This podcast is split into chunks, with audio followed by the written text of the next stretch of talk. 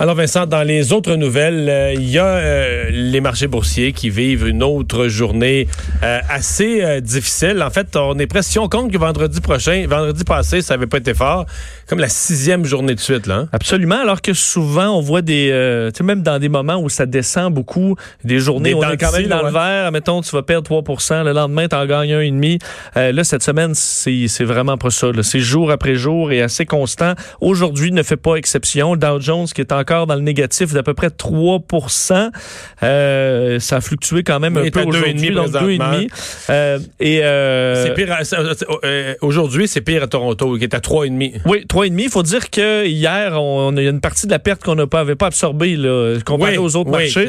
On se souvient qu'en fin d'après-midi, hier, le TSX a fermé, a stoppé ses, ses transactions. D'ailleurs, on en sait un petit peu plus. On a suspendu en raison d'un problème relié à la surcharge de, de, de transactions de gens qui essayaient de vendre. Et c'est ça qui a, euh, qui a amené le... Comme planter le système?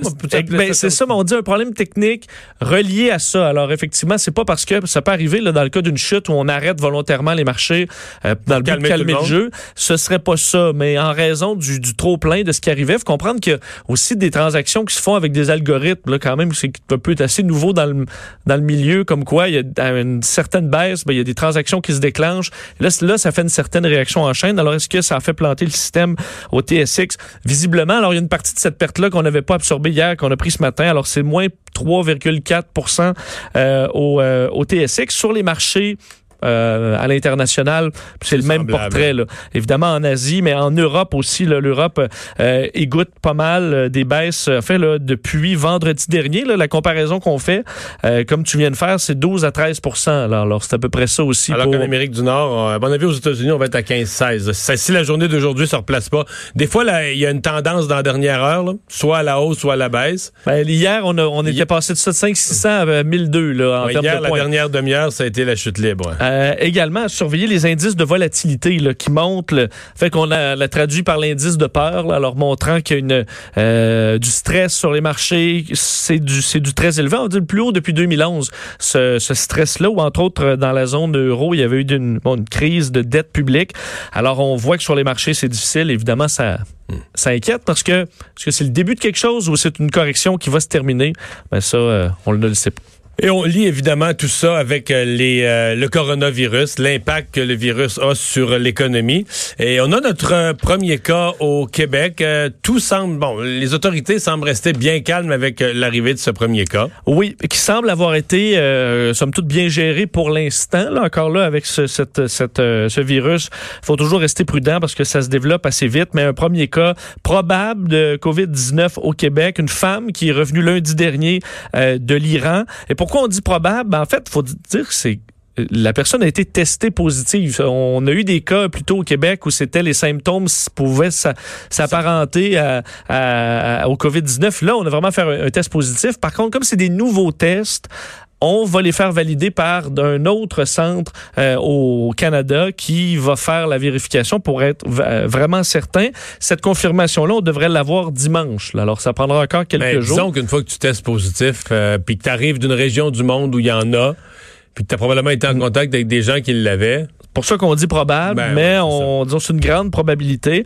Euh, bon, et on a, il y a quand même des bonnes nouvelles dans le dans ce cas-là, c'est que on a une bonne connaissance des allées et venues de la dame. Alors on recherche les gens avec qui elle aurait pu entrer en contact. Euh, elle elle s'est rendue à l'hôpital de Verdun. C'est euh, donc une, mais elle a fait deux visites médicales à l'hôpital de Verdun et dans une autre clinique médicale. Alors on est à rechercher tout ça. La partie hôpital. L'hôpital de Verdun, selon les autorités de la santé publique du Québec, on a fait euh, on a pris des mesures exemplaires. Alors, on aurait traiter ça rapidement. Euh, ben c'est ça. Là, on est moins sûr. Évidemment, euh, il y a des gens dans une salle d'attente qui peuvent être à côté. Alors, euh, on, on fait pas de miracle. Pour ce qui est de la prise, vraiment dans le milieu hospitalier, ça se serait fait très bien. On est à la recherche des gens qui étaient à ses côtés dans l'avion aussi, mais dans les endroits qu'il a visités. on dit par contre, et dans les bonnes nouvelles rassurantes, elle n'a pas pris de transport en commun et elle n'est pas allée travailler depuis qu'elle est de retour d'Iran. Alors, ça peut quand même avoir limité ses, ses contacts avec d'autres personnes. Moi, Vincent, ce qui me fascine mondialement, c'est le matin, tu peux aller sur la BBC ou le CNN, où ils font un peu un rapport de, du COVID-19 sur la planète, oui. c'est le nombre d'événements annulés. Là. Des championnats sportifs, des, des comme là, il y avait, euh, tu avais le, le, congrès de GMC. Oui, euh, annulé. 600 000 personnes, c'est ça? 600 000 participants? C'est 600 000, c'est très gros, là. Très gros, annulé. Euh, tu avais l'espèce de salon de l'auto et autres véhicules là, à Genève qui devait commencer, je pense, c'est le 5 mars. Ce matin, ils ont annoncé ça n'a pas lieu parce que le gouvernement suisse a interdit tout rassemblement de 1000 personnes ou plus. Mais c'est comme ça. La prière annulée en, en, Iran, la prière du ben, vendredi aujourd'hui annulée. Au Japon, les écoles. Les écoles fermées au Japon, ça c'est lundi. Ça c'est lundi. Pour un mois. Évidemment, l'événement c'est les Olympiques. Là. Et là, de plus en plus... Il n'y a pas de décision annoncée. Il n'y a pas de décision, mais je voyais aujourd'hui, entre autres, une publication d'un des responsables des installations olympiques au Japon. Et euh, ils sont dévastés, là par l'idée que les Olympiques n'aient pas lieu. Rendu là, est-ce que tu reportes à l'an... On n'est même pas à essayer de trouver un scénario, là. C'est comme trop gros, là. Tu dis, on a investi des milliards, ces gens-là travaillent, t'imagines, là, depuis des années pour un événement, autant que les athlètes. J'imagine à quel point ton monde s'effondre. Quand tu es un athlète, tu, ton objectif de carrière, c'est... Tout ton entraînement est fait pour arriver à ton meilleur en juillet prochain. À ton meilleur là. Et, euh, et les jeux, en plus, on s'entend, là. Il y a peut-être dans certaines éditions précédentes, reporté d'un an où ça aurait été une bénédiction, là, parce que c'était la course folle. Les Japonais sont prêts là, à l'événement. Oui, s'il y a un pays où on pouvait être confiant qu'eux autres ne seront pas en retard. Tu sais, les Grecs, là, eux autres étaient tout à la dernière minute, il n'y avait rien de À Rio, euh, évidemment à Montréal. Mais, mais s'il y avait un pays qu'on pouvait se dire, eux, ils vont être prêts un mois avant, puis tout va être clean.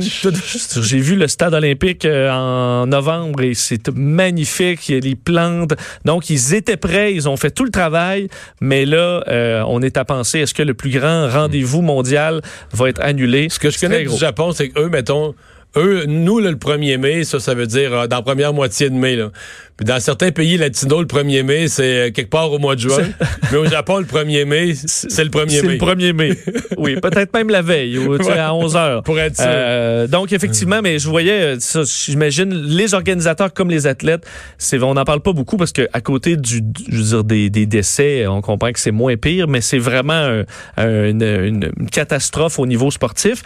Euh, en... on parle de l'économie, on parle de la bourse, mais Vincent, euh, je, crois que c'est pas du manufacturier, mais tous ces événements-là, c'est des chambres d'hôtel, c'est des déplacements, c'est des repas au restaurant. Tu sais, l'industrie du congrès, mais c'est à chaque fois, c'est des milliers, des dizaines de milliers, des gros, gros, gros congrès annulés, annulés, ben, Si on doit arrêter, euh, tu sais, par exemple, si aux États-Unis, là, ça serait pas, on doit arrêter ce genre d'événement-là pour, ben, même euh, les villes qui, il y a des villes qui vivent pour les congrès, là, ou du moins pour qui c'est une grande quantité d'air frais, là, ça peut euh, être, difficile. D'ailleurs, pour ce qui est de l'OMS, vous dire que l'Organisation mondiale de la santé euh, a porté à très élevé son degré euh, le plus donc le degré le plus haut pour le niveau de menace du nouveau coronavirus.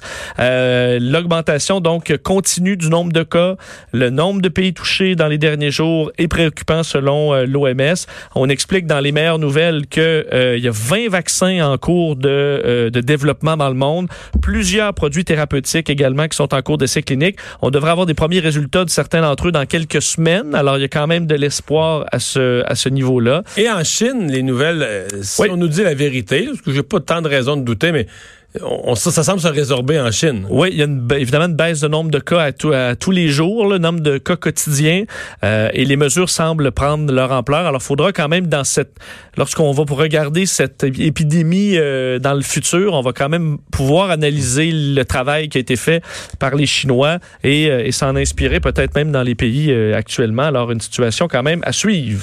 Vincent à Smithers, en Colombie-Britannique, deuxième journée, parce qu'hier tu l'avais dit que ça allait pas se régler. Non, mais hier, euh, c'est comme si on s'est dit, c'est un gros bonjour. Là un bonjour de, de trois heures. Mais tu sais, une grosse prise de contact. comme dans certains congrès où le premier soir, c'est plus pour, euh, pour, se connaître. Créer une atmosphère cordiale pour travailler le lendemain. Je pense que c'est un peu de ça, mais on dit que l'atmosphère était quand même constructive. Oui, c'est quand même peut-être un des rares sons de cloche positifs dans tout ce dossier. C'est que à la fois euh, les, les, représentants du gouvernement fédéral euh, et de la Colombie-Britannique et également les, les, chefs héréditaires Wet'suwet'en étaient, le ton était positif après cette première On sait qu'il y a eu des discussions donc entre les représentants de la Première Nation et euh, ceux du gouvernement fédéral et euh, de la Colombie-Britannique. Ça, on a repris tout ça ce matin, euh, donc à Smithers dans le, nord de la, Colombie-Britannique. Alors on espère que la crise des, blocus ferroviaires, qu'on y mette un terme à l'issue de ces rencontres-là, qui ont repris vers 11h30 ce matin. Donc Caroline Bennett, la ministre des Relations couronne autochtones et son homologue de Colombie-Britannique, Scott Fraser, ont rencontré des chefs héréditaires. Ils l'ont fait hier et qualifient la journée de productive.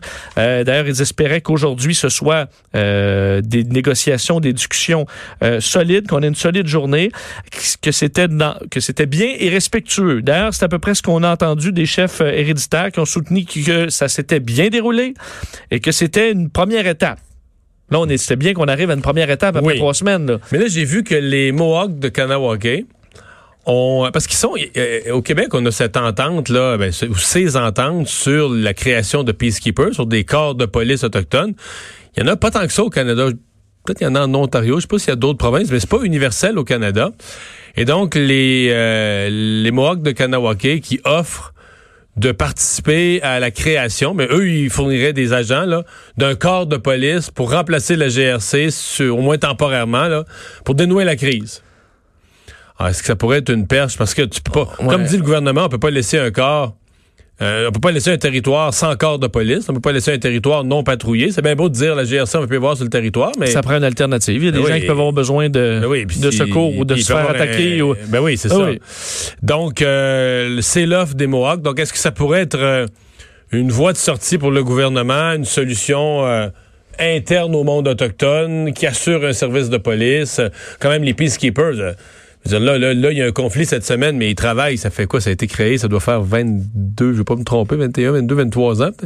Puis, je veux dire, des grands bouts, on n'entend pas parler. Là. Ils donnent leur contravention, puis ils gèrent leurs affaires sur la, la, réserve de Kanawake. Donc, c'est des policiers d'expérience qui, nous dit-on, euh, sur l'ensemble des dossiers collaborent. Mais c'est drôle, avec les déclarations de François Legault sur les armes à feu illégales sur la réserve, ça a fait ressortir, des journalistes ont ressorti des dossiers oui, avec des saisies. Oui, de saisies majeures d'armes à feu dans lesquelles les peacekeepers de la Sûreté du Québec travaillaient ensemble. Oui. Tu sais, les, les, les, des, calibres 50, mais travailleurs des calibres. C'est pas des AK-47. Non, non, mais. Mais il y avait des, des, armes de guerre. Oui. Mais ces opérations-là ont été faites conjointement par la Sûreté du Québec et les peacekeepers. Donc, Peut-être que ça va se servir ça, en tout cas, d'une partie d'une porte de d'une porte de sortie, mais le blocus n'est toujours pas levé à Kanawake. Effectivement. D'ailleurs, on se demandait si la bourse, euh, ça allait se remettre à descendre souvent vers 4 ans. C'est un peu le cas, là, présentement. On a une, rajouté quasiment 1 de perte là, sur l'indice Dow Jones. On verra. On va aller à la pause. Ben, c'est un montant record qui a été remis par l'Auto-Québec euh, ce matin, 70 millions. On va parler avec celui qui les remet ces montants depuis belle lurette déjà, Yves Corbeil.